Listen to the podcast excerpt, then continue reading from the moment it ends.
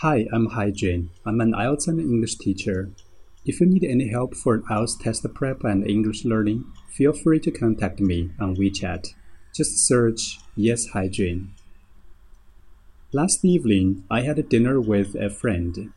He has paid his mortgage for his apartment, so I naturally assumed that there should be no financial pressure for him.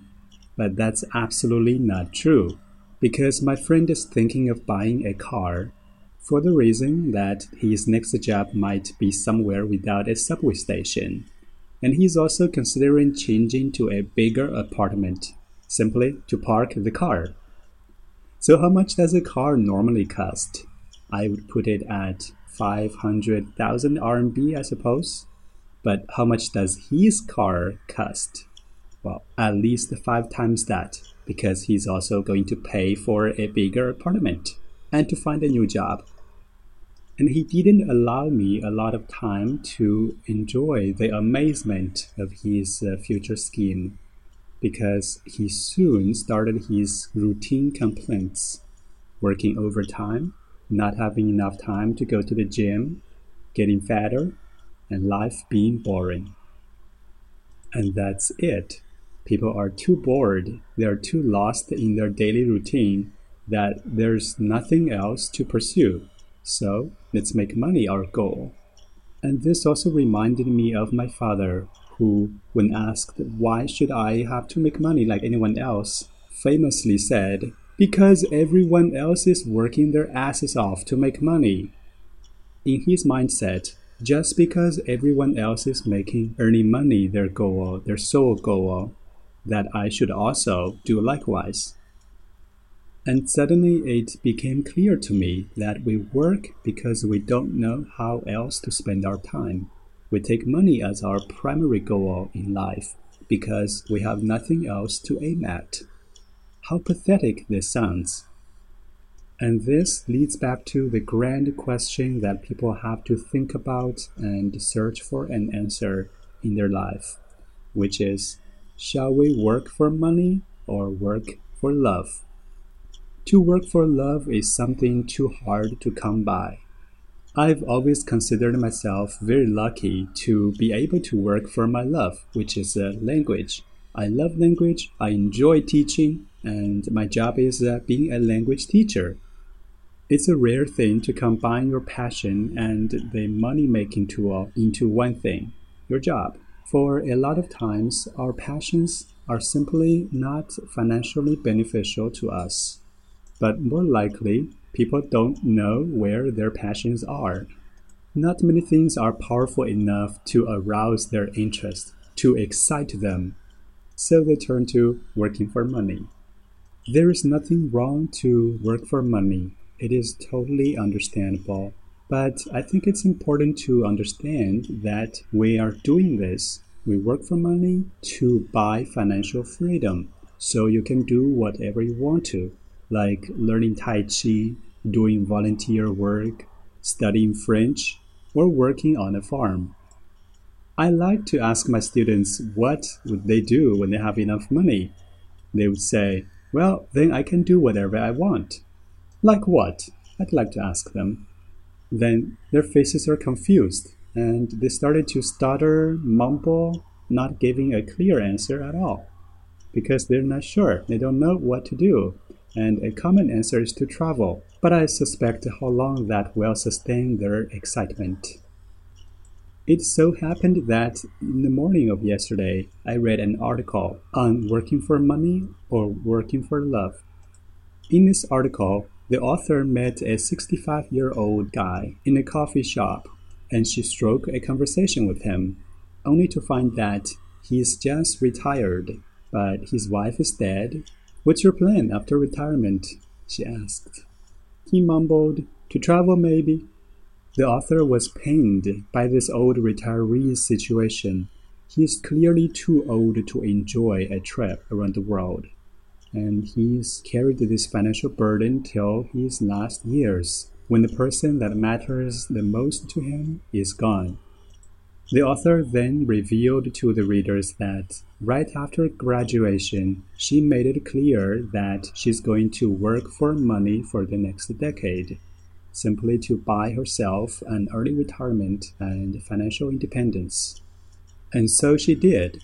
In the evening after her encounter with that old retiree, she paid the last payment of her mortgage. And now she's going to enjoy her life by focusing on things that really excite her. I find this article very inspiring because for a very long time I struggled with this uh, this idea of whether to work for money or for love. Unlike all the self-help books which advocate working for love, working for money is a very rational and wise decision. Some of the main reasons she gave are first, working for money gives you a welcome clarity of purpose which means then you will have a clear idea of what you are aiming at, which is money. Second, most of life's problems are intractable. That means hard to solve. Money is that rare problem that's possible to solve by making more money. And third, the sooner you have money, the less money you need, which is so very true. We need a certain amount of money to accomplish some major life goals like an apartment, a car, a marriage, maybe, raising children. The, the sooner you have that much money, the less money you are in need of. And fourth, if you work for money now, you're generally in a better position to pursue your passion later on with no financial stresses. This is something that really appealed to me because I have so I have a lot of passions like learning languages, dancing, writing and to work on the farm. But to accomplish those goals, those passions, I have to first relieve myself of financial burden. The earlier I accumulate a certain amount of money, the sooner I can jump right into those passions. How wonderful!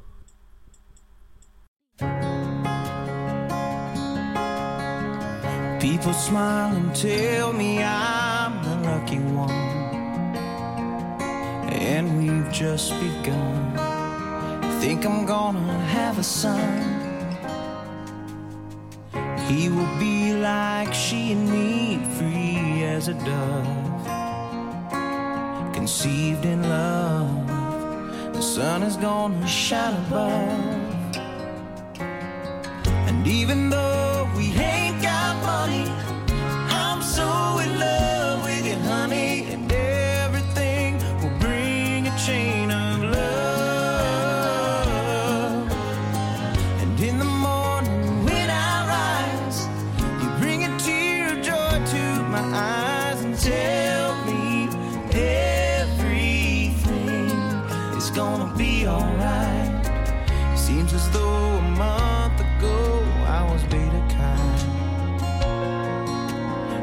never got high. And oh, I was a sorry guy. Of course, there are some basic principles you should honor, like first, money must be ethical. Ethical meaning it's moral, it's not against the law, it's not against morality. It must be ethical, clean money. And second, you don't go to that great length as to compromise your health and family relationship. This is something a lot of people tend to lose control over. You know, they want that money so much that their health is undermined and they ignore their family and friends, which in return makes them miserable because then they will feel lonely and isolated. The third principle is that we should have a clear understanding that money is not the end, it is just the means. We are not pursuing money, we are pursuing money because it's going to be the means to achieving some grander goals, such as to maximize your potentials, to exert some social impact. So, these are my thoughts on this topic to work for money or to work for love. As I've mentioned earlier, it is a question that every and each of us has to deal with and a lot of times struggle with. So, what's your stance? Which side are you inclined to? Leave some comments and let us know. Remember, you can always reach me on WeChat. That's Yes Hygiene. Thanks for listening. Go out and enjoy the day.